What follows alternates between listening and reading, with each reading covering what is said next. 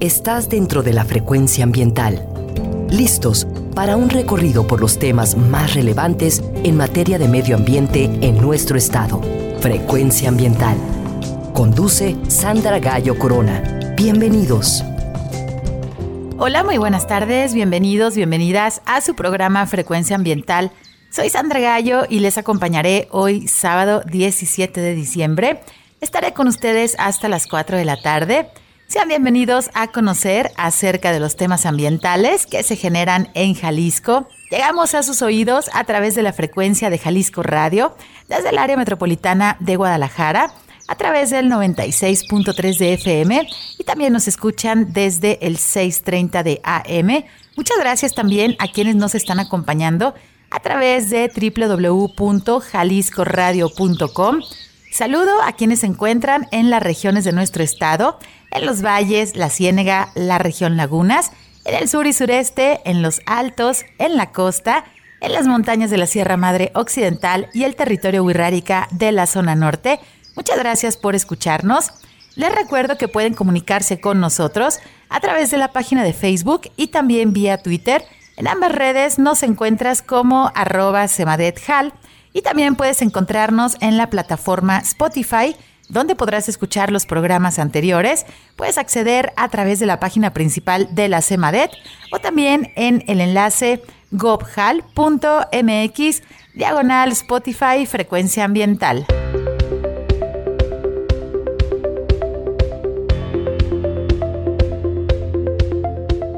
Informamos que si necesitas realizar algún trámite en la Secretaría de Medio Ambiente y Desarrollo Territorial, el horario de la ventanilla es de 9 de la mañana a las 5 de la tarde. Te recordamos que la SEMADET cuenta con una ventana digital en donde puedes realizar algunos trámites como la licencia ambiental única en materia atmosférica, puedes tramitar tu solicitud como generador de residuos de manejo especial y puedes también tramitar tu cédula de operación anual visita la página trámitesambientales.jalisco.gov.mx.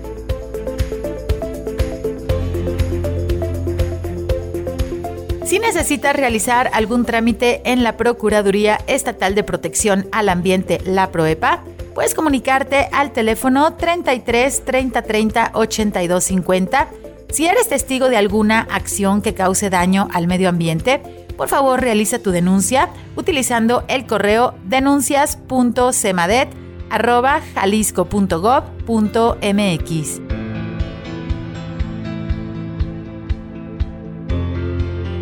Han comenzado las bajas temperaturas, por lo que te invitamos a mantenerte informado acerca de cómo se encuentra la calidad del aire a través de la cuenta de Twitter arroba aire y salud AMG y también puedes hacerlo a través del sitio web gobhal.mx diagonal calidad aire. Te recordamos que las quemas agropecuarias en el área metropolitana de Guadalajara están prohibidas, por lo que solicitamos tu ayuda para reportar los incendios a través del Centro Estatal de Incendios Forestales al teléfono 33 36 36 82 52 y también puedes realizar tu reporte a través del número de emergencias 911. Invitamos a toda la población para estar atentos ya que la época del estiaje en Jalisco ha iniciado y tenemos un mayor riesgo de incendios. Las brigadas en las diferentes partes de Jalisco ya están activas, por lo que puedes realizar el seguimiento al combate de los incendios a través de la cuenta de Twitter arroba semadethal.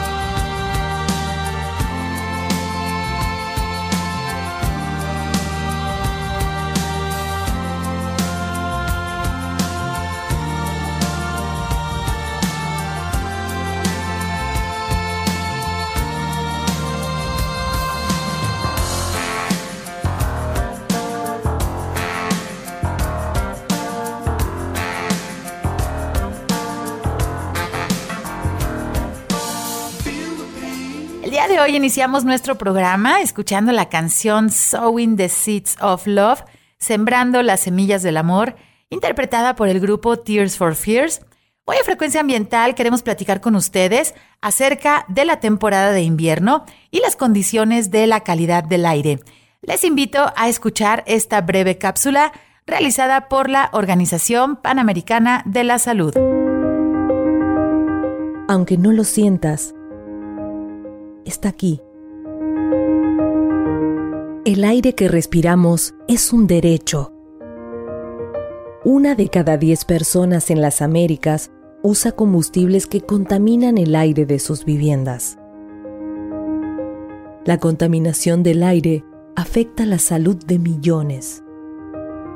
Intervenciones sencillas pueden salvar vidas, mejorando la calidad del aire de nuestros hogares. Reduce al máximo la combustión doméstica. Elige energías limpias para tu hogar. Hoy es más importante que nunca cuidar el aire que respiramos en nuestros hogares. De ti depende. Eres parte de la solución. Regresamos después de escuchar esta breve cápsula realizada por la Organización Panamericana de la Salud ya que hoy estaremos platicando con ustedes acerca de la temporada de invierno y las condiciones de la calidad del aire. Tal vez te has dado cuenta de esa niebla tóxica que flota por encima de las ciudades en forma de contaminación del aire, pues es la más común y evidente.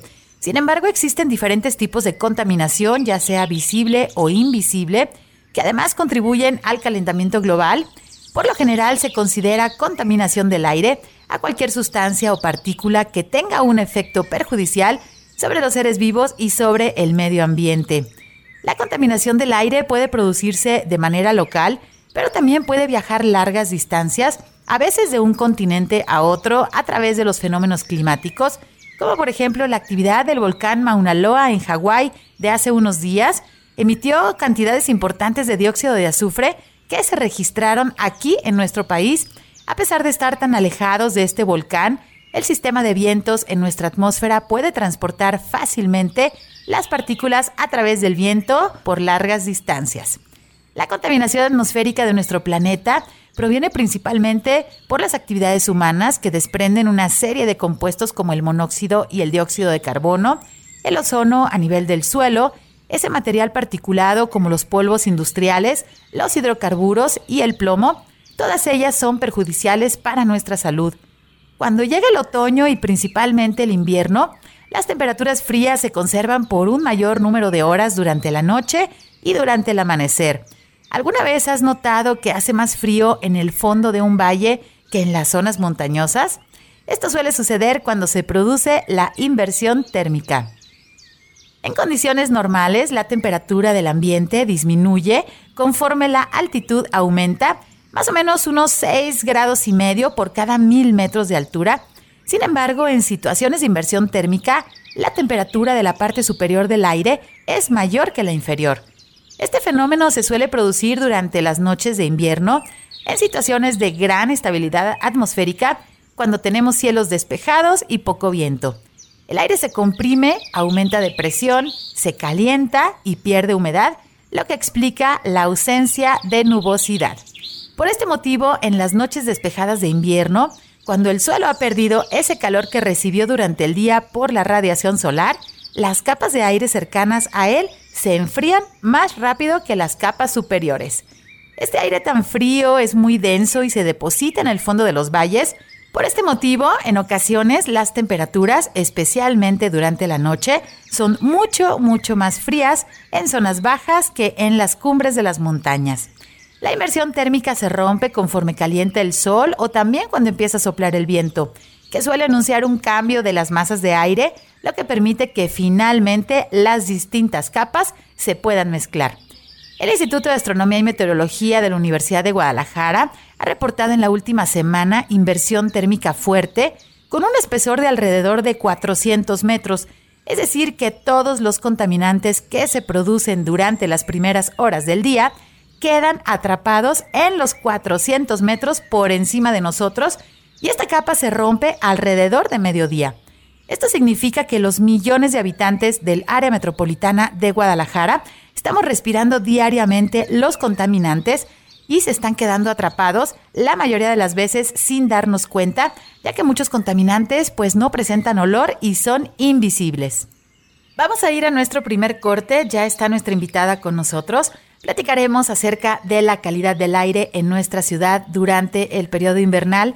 También daremos una serie de recomendaciones para proteger nuestra salud a través del operativo invernal que se activó el pasado 15 de diciembre. Quédense con nosotros, regresamos en unos minutos, están en frecuencia ambiental. Frecuencia ambiental. Vuelve en unos momentos. Quédate con nosotros.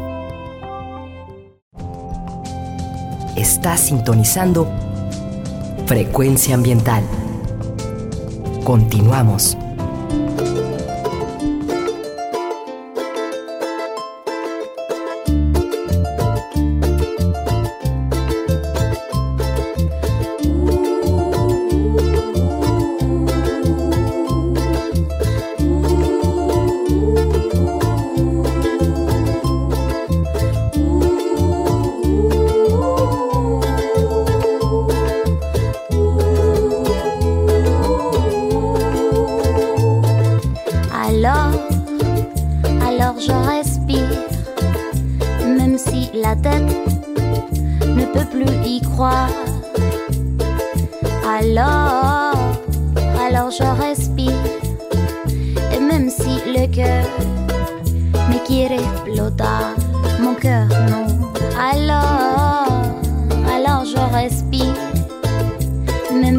Semón no entiende nada. Alors, alors je respire, même si le ciel todavía no aclara.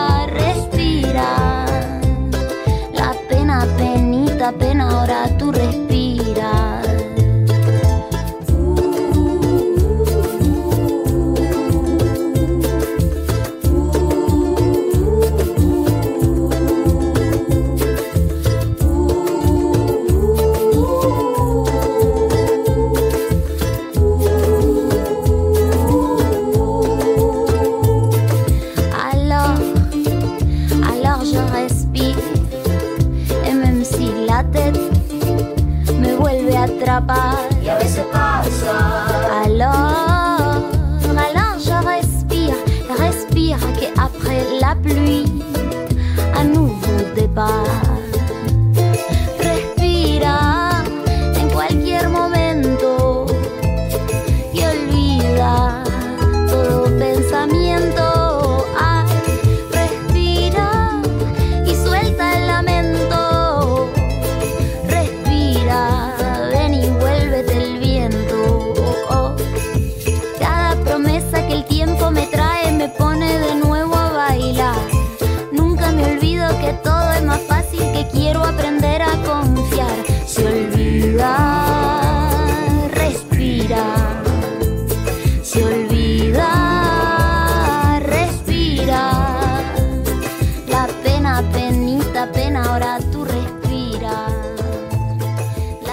Regresamos después de escuchar la canción Respira, interpretada por la artista argentina Natalia Doco. Espero la hayan disfrutado. Hoy en Frecuencia Ambiental queremos platicar con ustedes acerca de la temporada invernal y de la calidad del aire. Estamos ya cuatro días de que suceda el solsticio, es decir, que inicie formalmente el invierno este 21 de diciembre. Aunque ya desde hace algunas semanas empezamos a sentir pues las noches muy frescas y los amaneceres ya bastante fríos, hemos observado también que las enfermedades respiratorias han aumentado. A muchas personas les comenzaron ya las alergias y ese picor en la nariz y garganta que en ocasiones no es necesariamente una enfermedad viral, sino una respuesta de nuestro organismo a la gran cantidad de contaminantes que se encuentran en el aire y que respiramos durante varias horas cada día, porque un dato que no conocemos es qué contiene ese aire que estamos respirando. Y es que también pocas personas saben que cada uno de nosotros respiramos alrededor de 20 mil veces en un solo día y cada minuto ingresan a nuestro cuerpo aproximadamente 6 litros de aire, lo que nos lleva a calcular que cada humano diariamente respiramos hasta 8.600 litros de aire, así que vale la pena poner atención para mejorar la calidad del aire en nuestra ciudad. Y para platicarnos acerca de este tema, me da mucho gusto recibir a nuestra invitada. El día de hoy me acompaña Stephanie López Murillo, quien es directora de gestión de calidad del aire de aquí de la CEMADET. Hola Stephanie, buenas tardes, ¿cómo estás? Hola Sandra, muy bien, muchas gracias, un gusto. Pues muchísimas gracias por acompañarnos hoy en Frecuencia Ambiental, justamente para platicar acerca, bueno, de cómo se encuentra la calidad del aire en el área metropolitana de Guadalajara pero también acerca de una serie de herramientas que existen justamente para monitorear cómo se encuentra el aire que estamos respirando y bueno, pues vamos a ir desglosando este tema que es muy amplio y sabemos que nos va a hacer falta este, en esta hora que siempre se nos hace breve. Y bueno, pues me gustaría iniciar nuestra entrevista, Stephanie, si te parece muy bien. Eh, sabemos que durante el invierno, pues bueno, hay diferentes factores, ¿no? Que ponen en riesgo la salud, que como lo hablábamos, con respecto a la calidad del aire. Platícanos un poquito cuáles son estos principales factores que se tienen identificados. Muchas gracias. Bueno, sí, tal vez valga la pena hablar un poquito de un concepto que lo escuchamos en, muchas disciplinas, que es este concepto de riesgo y que también eh, lo vemos con un detalle eh, mayor cuando hablamos también de contaminantes atmosféricos y de exposición. Ahorita mencionabas tú la cantidad de veces que nosotros respiramos, ¿no? Al final del día es la actividad que más realizamos en, nuestro día y desde que nacemos hasta que nos morimos es lo que hacemos eh, cada, cada minuto de nuestras vidas. Entonces, cuando hablamos de riesgo y de exponernos a un contaminante que esté en el aire, eh, pues pensemos que al final del día vamos a tener la mayor dosis de un contaminante a través de la respiración. Y entonces, eh, pues hay dentro de este concepto de riesgo esto que le llamamos nosotros peligro, que justamente incrementa cuando tenemos estos días de invierno donde tenemos estos fenómenos meteorológicos como lo es la inversión térmica y entonces vamos a tener una dosis de ese peligro, ese contaminante mayor, ¿no? Y nuestro factor de vulnerabilidad pues va a estar dado por nuestra condición eh, como personas, ¿no? Si somos niños tenemos un mayor riesgo, si somos personas que tenemos alguna enfermedad respiratoria, eh, si traemos antecedentes también genéticos de desarrollar algún tipo de, de, cáncer o alguna situación de este tipo, que bueno, se podría ver agravada, por ejemplo, con casos de cáncer de pulmón, que por ahí están ya documentados en algunas partes del mundo, ¿no? Entonces, eh, hablaríamos de que tenemos un riesgo de, de, exposición mayor en el invierno y justamente es dado por este contaminante que son las partículas, ¿no? Porque se van a estar acumulando ahora que hace más frío y em, pues lo vamos a ver presente, es muy visual este tipo de contaminación, lo vemos ahí en la capita de contaminantes, pero también es el que se ha estudiado más a nivel mundial de efectos tóxicos para nosotros, ¿no? Entonces hablaremos de que aparte estamos respirando eh, este contaminante en la categoría más tóxica, está en una dosis mayor y eh, tiene la característica que, bueno, pues es un cóctel de contaminantes, ¿no? No sabemos específicamente qué va a contener esa partícula que respiramos, como a lo mejor puede estar trayendo algunas este, sustancias provenientes del suelo que a lo mejor solamente nos irritan la nariz, las vías respiratorias altas, pues puede contener otras partículas eh, de la combustión, por ejemplo, del diésel, del carbón, que son más tóxicas, que traen estos compuestos que se llaman hidrocarburos aromáticos policíclicos y que entonces puede causarnos un daño mayor. Sí, es que fíjense, bueno, son muchos conceptos técnicos, pero bueno, estamos respirando. Este es el cóctel que se encuentra también en el aire. Ahorita, este, Stephanie, quiero también preguntar como justamente los principales contaminantes, ¿no? Que son ciertos tipos de, de partículas. Ahorita hablabas pues de que sí, algunos contaminantes son visuales, es decir, podemos detectarlos con la vista, pero hay otras que son partículas pequeñititas que ahorita vamos a, platicar acerca de ellos y que bueno, todo ingresa, ahora sí que en una sola bocanada este, de aire que estamos respirando de estas miles de veces que, que ya lo mencionamos, pues están todos incluidos, ¿no? Entonces, el respirar pues es una de las acciones automáticas que realiza nuestro cuerpo que no nos damos cuenta y que bueno, nuestra vida pues está superditada justamente a la cantidad de veces que podemos respirar. Y justo también en, la época invernal, bueno, tenemos esta concentración de contaminantes y que también somos un poco más vulnerables. Aunque hemos estado todos vacunados, muchas de las personas, aún así no nos salvamos pues de las enfermedades respiratorias. Es recomendable que se vacunen, pero aún así no estamos inmunes. Hay que este, subir la, el, el, sistema inmune de nuestros cuerpos, hay que alimentarse bien, hay que, bueno, dormir, toda esa serie también de indicaciones médicas que pues se ha repetido en diversas ocasiones, también más desde el inicio de la pandemia. No olviden también el uso de los cubrebocas, que por ahí en, en sitios también con poca ventilación, bueno, pues evitemos también los contagios. Y también, pues dentro del periodo invernal se da esta mayor concentración de contaminantes por la diferencia de temperaturas, ya lo platicábamos en el bloque anterior, en la parte introductoria, hablando de esta inversión térmica, ¿no? Que sucede con muchísimo más eh, pues constancia durante el invierno por cuestiones simplemente meteorológicas de nuestro bello valle tapatío aquí en el área metropolitana de Guadalajara. Pero hablábamos de estos contaminantes microscópicos y que también, bueno, son, eh, digamos, los índices, ¿no? Que ahorita ya nos vas a platicar un poquito más pero eh, recuérdanos cómo se llaman estas partículas, porque luego entramos a la red de monitoreo este, que está en las páginas de acceso público y vemos información que a lo mejor no entendemos, pero son este tipo de partículas que ya, que ya mencionabas. ¿Cuáles son estos primeros principales contaminantes, perdón, que se miden en la red de monitoreo de calidad del aire, Stephanie? Los contaminantes que medimos son aquellos que van a estar regulados a nivel nacional, que les llaman eh, dentro de toda esa gran cantidad, justo como tú comentas, de partículas que podemos ver, aquellas que son más grandes, por ejemplo el hollín, pues ya son partículas que a veces es un poco más difícil que ingresen a nuestra nariz, pero sí llegan a, pues, a quedarse atrapadas en, en, la misma, pero hay otras que son mucho más pequeñas, que justo son estas que tienen una normatividad. Eh, hay una norma que es la 025 que, que publica la Secretaría de Salud a nivel nacional para establecer el límite permisible al que nosotros podemos estar expuestos, ¿no? Y entonces es que se miren en todo el país, todas las redes que tengan el monitoreo atmosférico, pues están obligados a medirlas y se les llaman PM2.5 y PM10.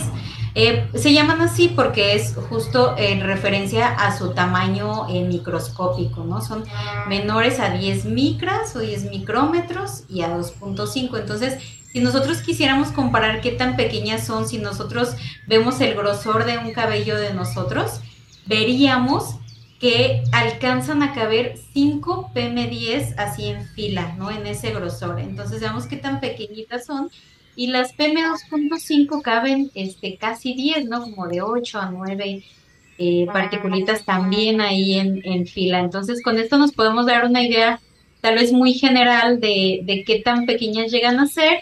Y bueno, a la hora que nosotros estamos hablando o respirando, pues pueden ingresar a nuestras vías respiratorias también más bajas, hasta nuestros pulmones. Y pues si tenemos un poquito de tos o algo de inflamación en los pulmones, pues esto puede facilitar que ingrese también a nuestra sangre. Por eso es que eh, tienen esta categoría de riesgo, se han estudiado mucho eh, en varios países y esto ha permitido que podamos identificar qué tan riesgosas son para nosotros. Sí, es que fíjense, pues una micra un micrón es la milésima parte de un milímetro. Entonces estamos hablando de unas partículas tan, tan, tan pequeñitas que fácilmente en una respiración, pues normal, ya ni siquiera hablando de una respiración profunda, pues pueden entrar a nuestro torrente, ¿no? También directamente a nuestro organismo.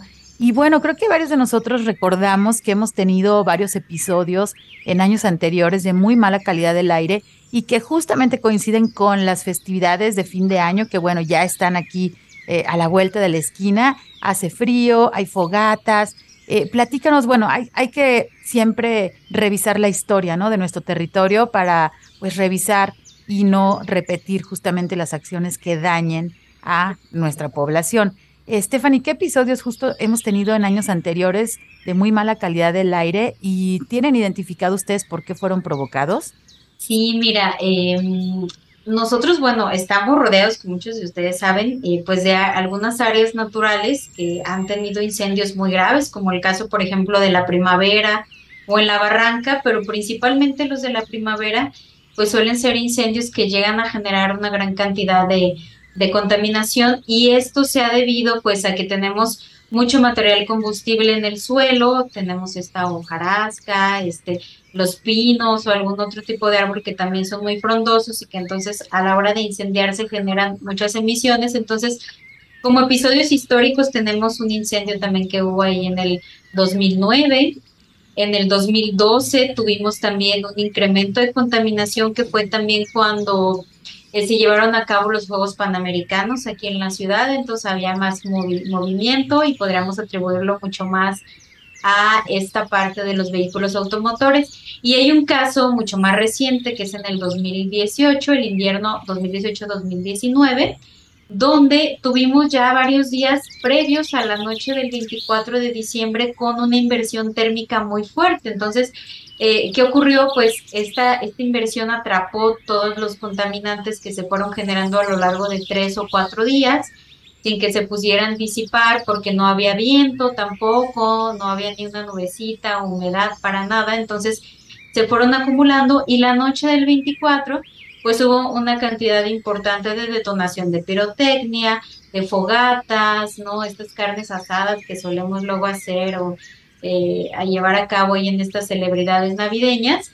y eh, se dispararon los niveles por arriba de los 300 puntos y meca, que ya es una concentración que se categoriza como extremadamente mala, ¿no? Son situaciones de contaminación que casi no se viven en el país, si bien sí muchas ciudades del país tenemos mala calidad del aire, a esos niveles tan extremos no y se debió justamente pues a estas actividades que llevamos a cabo esa noche porque fue muy claro como a las 12 de la noche la concentración eh, aumentó en, en, una magnitud muy considerable, estábamos más o menos como en 150 puntos y meca que ya es calidad del aire mala y llegamos a los 300 de una hora a otra, entonces por eso es que pudimos asociarlo directamente a estas actividades que estábamos realizando, ¿no? Entonces, por eso es importante eh, pues difundir que evitemos hacer esto. Eh, sabemos que a lo mejor pues estando ya en la convivencia se nos antoja ahí la carne asada, este, en los cohetes, yo qué sé, pero pues son actividades que van a, eh,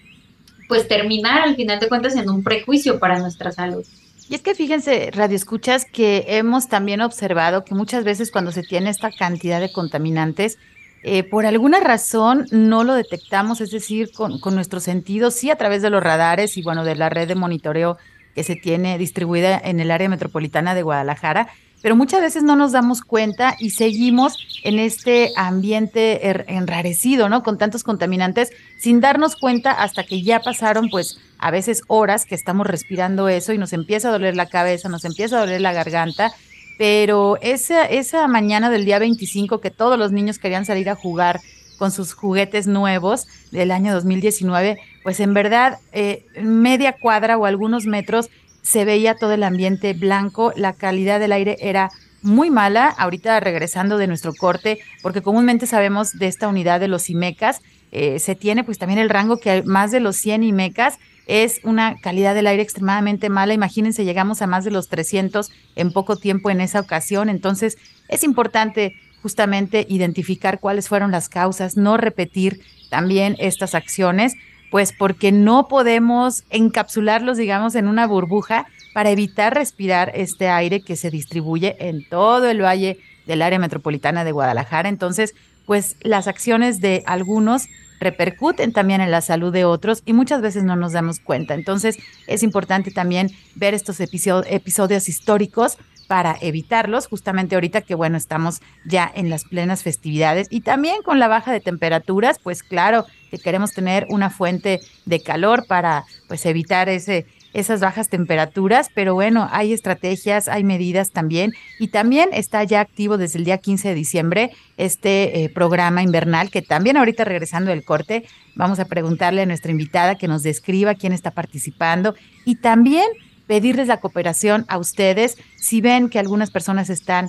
pues encendiendo, eh, causando contaminación cerca de sus hogares, cerca de los lugares donde se encuentran, pues ahorita también que regresemos vamos a darle los teléfonos porque también se vale hacer la denuncia ciudadana. Puede ser de manera anónima con toda la información necesaria, pero para que las autoridades acudan y justamente se evite esa fuente de contaminación que si sumamos cada pequeña fogata, pues justo podemos tener estos episodios de muy mala calidad del aire y pues queremos que sople el viento y hasta que sople y se rompa la capa de contaminantes, pero para eso pues ya respiramos por muchísimas horas esta cantidad de contaminantes.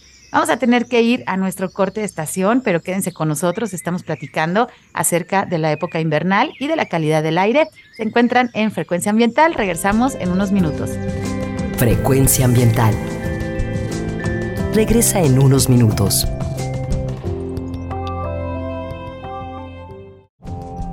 Estamos en la misma frecuencia.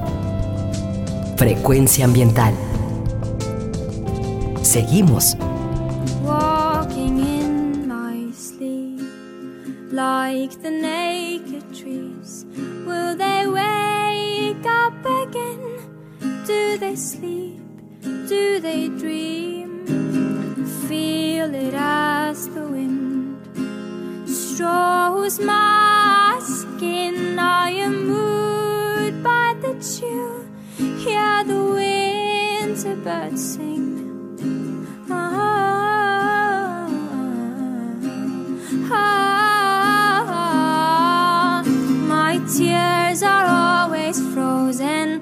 I can see the air I breathe. Got my fingers painting pictures on the glass in front of me. Lay me by the frozen river where the boats have passed me by. All I need is to remember how it was to feel alive. Silent days, violent shades. We are dancing again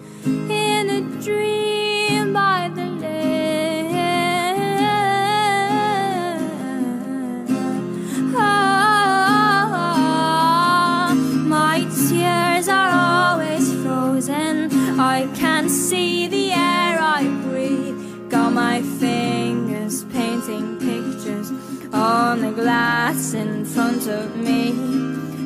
Me by the frozen river where the boats have passed me by. All I need is to remember how. Estamos de regreso después de escuchar esta versión acústica de la canción Winter Bird, el ave del invierno, en la exquisita voz de la artista noruega Aurora. Espero la hayan disfrutado tanto como nosotros. Hoy en Frecuencia Ambiental estamos platicando acerca de la calidad del aire y de, la época del invierno, que como bueno, ya nos platicaba nuestra invitada, es cuando se presenta una mayor concentración de contaminantes y eso nos provoca episodios de contingencias atmosféricas, como lo hemos tenido en los últimos días aquí en el área metropolitana de Guadalajara y que muchas personas han visto ya afectada su salud. Debido a esto, bueno, pues hoy nos acompaña Stephanie López Murillo, quien es directora de gestión de calidad del aire de la CEMADET. Y bueno, Stephanie, nos quedó por ahí eh, la pregunta. Sabemos que, digamos de manera oficial, pues la medición de calidad del aire se mide en IMECAS y ya a partir de más de 100 IMECAS, cuando vemos esos números, ya la calidad del aire pues es mala. Sin embargo, sabemos ya también en las plataformas oficiales de acceso público hay otra nueva medida, ¿no? Que se está implementando. ¿Cómo podemos entenderla? ¿Cómo se llama? Este, a, a, platícanos un poquito acerca de esto. Hace un par de años, la Secretaría de Medio Ambiente y Recursos Naturales a nivel nacional, al observar que cada ciudad comunicaba la calidad del aire de una manera diferente, decidió eh, generar lo que es la norma 172, que es la que define el índice nacional de calidad del aire. Este es un índice que, bueno, se va actualizando también. Eh, acabamos de terminar eh, de participar en la última actualización de esta norma eh, en, este año, con espera de que se publique, si alcanza en diciembre, si no posiblemente entre enero y febrero. Y se va actualizando justamente con la actualización a su vez de las normas de los límites eh, permisibles de exposición. Y eh, es con el objetivo de que a la hora que comuniquemos un índice, pues esté calculado con base en ese nuevo criterio que se haya definido a nivel nacional. Eh, estado, como comentaba, pues obligado todas las redes de monitoreo del país a, a comunicarlo y es un índice que únicamente nos muestra información con colores y recomendaciones. Tiene recomendaciones tanto para público en general como para población vulnerable. Y en estos colores es igual también semaforizado, como en muchos índices que hemos visto, que va del color verde al amarillo, al naranja, al tinto y al morado, y donde ya categorizamos pues esta calidad del aire desde la buena, regular, mala, muy mala, extremadamente mala o peligrosa.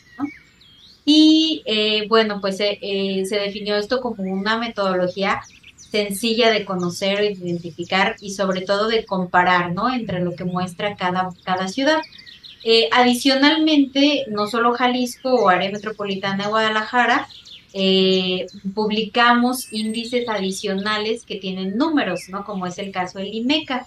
También lo hace la Ciudad de México, lo hace Monterrey, eh, lo hace Toluca, lo hace Veracruz. Entonces, varias ciudades tienen este índice numérico con el que pues mucho, mucha población estamos más familiarizados cuando escuchamos, ah, estamos a 50 puntos del IMECA, ¿no? O el índice metropolitano de calidad del aire, o estamos a 100 o a 200, entonces tenemos ambas ambos datos, ¿por qué?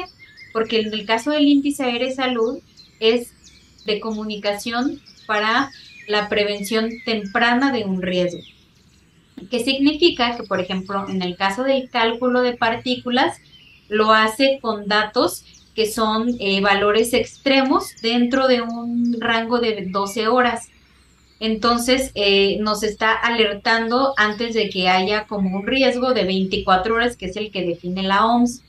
Eh, tiene pues esas, esas diferencias y por eso a veces si nosotros observamos el índice aire y salud, podría parecer que es peor la calidad del aire con ese índice porque está previniendo a la población, ¿no? Te está alarmando un poquito antes de que ocurra algo más grave. Y el índice IMECA normalmente son promedios, por ejemplo, el caso de partículas, que es lo que estamos platicando hoy, de 24 horas, eh, como, como dice la OMS. Entonces, lo vamos a ver a veces un poquito más difuminado, pero pudiera ser que eh, a lo mejor cuando ya la nubecita de, de la información que sale ahí en, la, en las páginas de internet de que el índice aire salud ya está en verde, a lo mejor el IMECA sigue en rojo, ¿no? Porque va arrastrando un promedio a lo largo de más tiempo.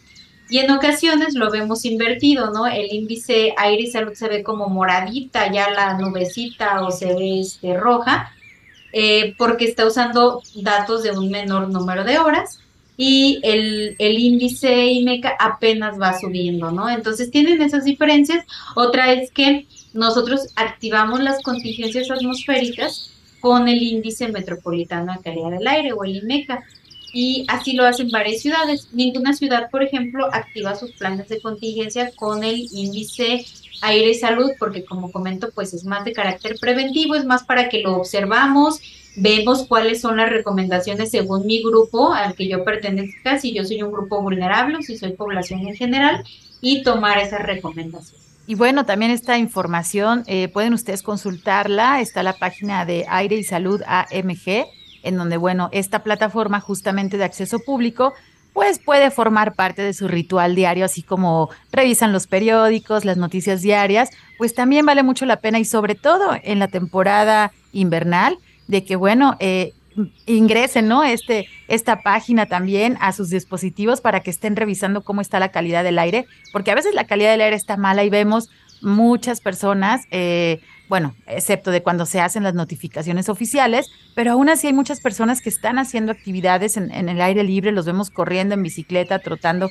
haciendo, no desplazándose, sino haciendo eh, esta actividad como deporte porque les digo, muchas veces no se observa. Cuando es un incendio, claro, el humo es bastante evidente, pero cuando tenemos esta concentración de micropartículas, que ya estábamos platicando, ¿no? Las PM10, PM2.5, que son prácticamente invisibles, pues bueno, están ahí y las personas que están haciendo actividades al aire libre, pues están ahora sí dándose unas bocanadas de estos contaminantes, entonces hay que prevenir justamente. Y como parte de la prevención que, que nos estás mencionando, Stephanie, sabemos que ya está activo el programa invernal que inició este 15 de diciembre. Y bueno, platícanos hasta cuándo va a finalizar, quiénes están participando y de manera general en qué consiste este programa invernal. Claro que sí, bueno, previniendo que sabemos que ya viene esta temporada crítica, que bueno, de entrada pues van a estar presentes estas partículas en el aire eh, y también para tratar de evitar estos episodios críticos de contaminación como el que mencionaba hace un rato que tuvimos este 24 de diciembre de 2018, que fue uno de los más críticos por justo por las actividades típicas de la, de la temporada navideña, es que a partir de ese año se generan estos programas invernales. La idea es poder realizar acciones en conjunto con diferentes dependencias, tanto a nivel estatal como municipal, para tanto reducir emisiones contaminantes como el, la exposición también que puedan tener las personas. ¿no? ¿Qué se hace en este eh, en este programa que se define en el programa, pues diversos operativos en calle. Hay un operativo de decomiso de pirotecnia eh, que se lleva a cabo en tianguis y cruceros a través de los municipios metropolitanos. Hay este operativo también que es de apagado de fogatas y de invitación a la población para evitar hacerlas, que lo lleva a cabo Protección Civil Jalisco en coordinación con las unidades eh, municipales. también, bueno, ya una vez que, regresan también los niños a, las escuelas, la Secretaría de Salud activa también el protocolo derivado de este acuerdo en el que si tenemos, por ejemplo, una contingencia atmosférica fase 1, fase 2 o fase 3, pues se suspenden todas actividades recreativas y deportivas que pueda haber, ¿no? Para evitar también exponer a, los, a los niños a estos contaminantes también hay acciones a partir de la contingencia fase 2 para obra pública, donde tiene que haber un paro total. Esto lo lleva la Secretaría de Infraestructura y Obra Pública. Y todo esto también pues se coordina con otras eh, dependencias como es la Secretaría General de Gobierno, quien apoya en este sentido muchísimo a la CEMADET, sobre todo para pues para generar esta participación eh, de, las dependencias. La Secretaría de Salud, por su parte, pues activa también protocolos de actuación en eh, las unidades o centros de salud a nivel regional, eh, con quienes pues difunde información para estar atendiendo de manera más oportuna enfermedades que pudieran estar relacionadas con la mala calidad del aire eh, y en el caso de la Procuraduría Estatal de Protección al Ambiente, ellos hacen también visitas de campo a industrias de jurisdicción estatal para eh, pues verificar que estén cumpliendo con la aplicación de sus planes de contingencia internos y también algunas eh, visitas de inspección por ahí que, que ya tienen ellos identificados para industrias que están dentro de las zonas con los mayores índices de contaminación. Y bueno, muchas personas también nos han preguntado justo cómo funciona eh, la red de monitoreo de calidad del aire aquí dentro del área metropolitana, porque bueno, esta información, estos niveles, estos datos se obtienen de esta red justamente de monitoreo. ¿Cuántas estaciones existen y bueno, como cada cuánto se mide la calidad del aire en nuestra ciudad? Bueno, nosotros tenemos una red actualmente de 10 estaciones de monitoreo cada una de ellas tiene un radio de influencia de aproximadamente dos kilómetros, entonces podemos considerar que esa medición que miramos, por ejemplo, en la estación Miravalle, es representativa de ese, ese rango de, espacio. Sin embargo, a veces suele ser más representativa de, áreas más grandes, dependiendo si no hay pues alguna, algún cerro, por ejemplo, cercano que cambiara esa distribución de los contaminantes. Estas 10 estaciones están distribuidos en los municipios centrales del área metropolitana de Guadalajara y miden lo que le llaman eh, contaminantes criterio, que son estos contaminantes que tienen una norma a nivel nacional, tanto gases como partículas, ¿no? Entonces mide estas partículas de las que ya platicábamos, que son las PM10 y las PM2.5, mide el ozono, que es un contaminante que se genera sobre todo cuando tenemos más horas con radiación solar intensa, eh, por estas emisiones principalmente de vehículos, se convierte en este otro contaminante que es muy irritante para la nariz. y también eh, para los pulmones. Mide también lo que son el dióxido de azufre, el monóxido de carbono y los óxidos de nitrógeno. Y toda esta información se va generando minuto a minuto en cada uno de estos equipos de monitoreo que están dentro de las estaciones y se promedia cada hora. Entonces nosotros podemos ingresar al portal que es www.aire.jalisco.gov.mx y vamos a ver un dato cada hora. Tarda un poquito en actualizar, digo, eso es importante que lo sepamos como usuarios. Tarda aproximadamente siete minutos en generar estos cálculos la página y mostrar la información porque a veces ingresamos y a lo mejor son las 12 con dos minutos y no vemos información y pensamos que, que no está funcionando. Tarda un poco, les decía, pero podemos verlo cada hora. Esta información aparece en unas nubecitas o circulitos que son ahí muy amigables de estar eh, identificando. Y eh, también tiene ahí esa información de cuando activamos una contingencia atmosférica, podemos conocer qué tan distribuida está la contaminación, porque podemos verlo en un mapa de, lo que es la parte central del área metropolitana de Guadalajara. Y eh, si nosotros ingresamos un sábado, un domingo, a las 2 de la mañana, a las 3, no importa la hora que sea, siempre hay información disponible.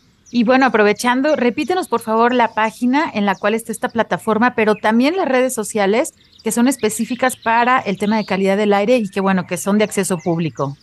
Claro que sí, la página es eh, aire.jalisco.gov.mx.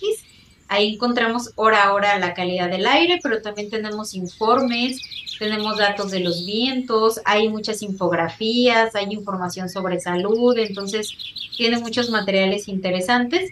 Y en Twitter estamos como Aire y Salud AMG, también cada hora van a encontrar información actualizada de las concentraciones de contaminantes, pero también cuando activamos alguna contingencia. Pues es importantísimo estar atento de estas redes sociales oficiales para que conozcan cómo se encuentra la calidad del aire. Ya lo escuchamos, hora a hora, denle siete minutitos para que el sistema se actualice.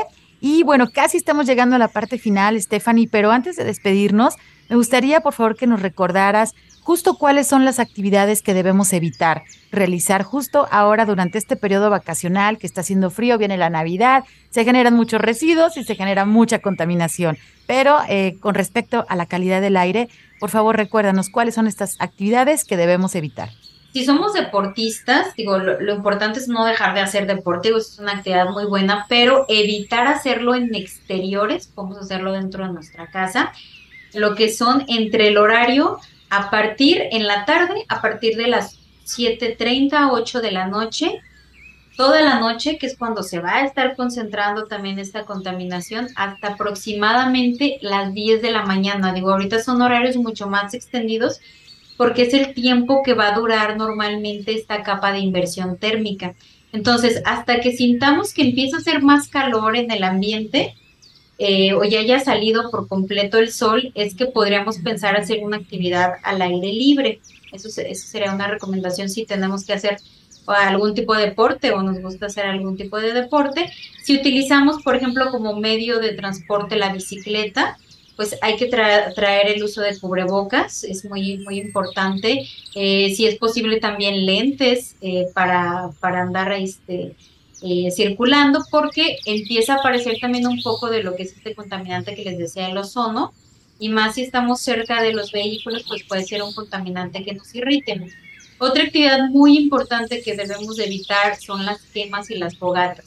Eh, puede ser muy atractivo por la temporada, eh, sin embargo pues todo lo que nosotros quememos y más porque es una actividad que se llega a hacer por las noches se va a quedar acumulado ahí en, pues en nuestra colonia, en nuestra cuadra donde estemos, básicamente ahí va a quedar este almacenado, eh, entonces pues evitarlo por completo, se ha estado dando mucho la quema también de residuos, de basura por ahí, entonces evitarlo, pues tratar de concentrarlo en algún punto donde podamos hacer algún tipo de recolección posteriormente, estar al pendiente de la información ahí del municipio, pero sí evitar quemarlo, sobre todo porque los residuos que, que generamos en el hogar contienen plásticos también o algunas otras cosas que son más tóxicas, ¿no? A la hora de quemar. Pues ahí está algunas recomendaciones. Eh, les recomendamos justamente visitar las páginas oficiales Aire y Salud AMG y también eh, desde la página de arroba semadethal, bueno, en redes sociales también se están reenviando este tipo de información. Estamos llegando a la parte final de nuestro programa, pero antes de despedirnos quiero dar las gracias a nuestra invitada, Stephanie López Murillo. Muchísimas gracias, Stephanie, por acompañarnos. Muchas gracias por la invitación, Sandra. También agradezco a mi compañero Marco Barajas por su ayuda en la producción desde la cabina de Jalisco Radio. Soy Sandra Gallo y desde la Dirección de Educación y Cultura para la Sustentabilidad de la CEMEDET les deseo un feliz cierre de año. Recuerden no utilizar el unicel con alimentos calientes. Intentemos que nuestras reuniones sean un poco más amigables con el medio ambiente. Separemos y reduzcamos nuestra basura. Iniciemos el año 2023 con mejores hábitos para que tengamos un mundo mejor y más limpio. Muchas gracias por escucharnos. Se quedan con la programación de la JB Jalisco Radio. Por hoy ha sido todo en Frecuencia Ambiental. Te esperamos el próximo sábado a las 3 de la tarde para seguir explorando los temas relevantes del medio ambiente de nuestro estado y más allá. Frecuencia Ambiental, una coproducción de la Secretaría de Medio Ambiente y Desarrollo Territorial y JB Jalisco Radio. Hasta entonces.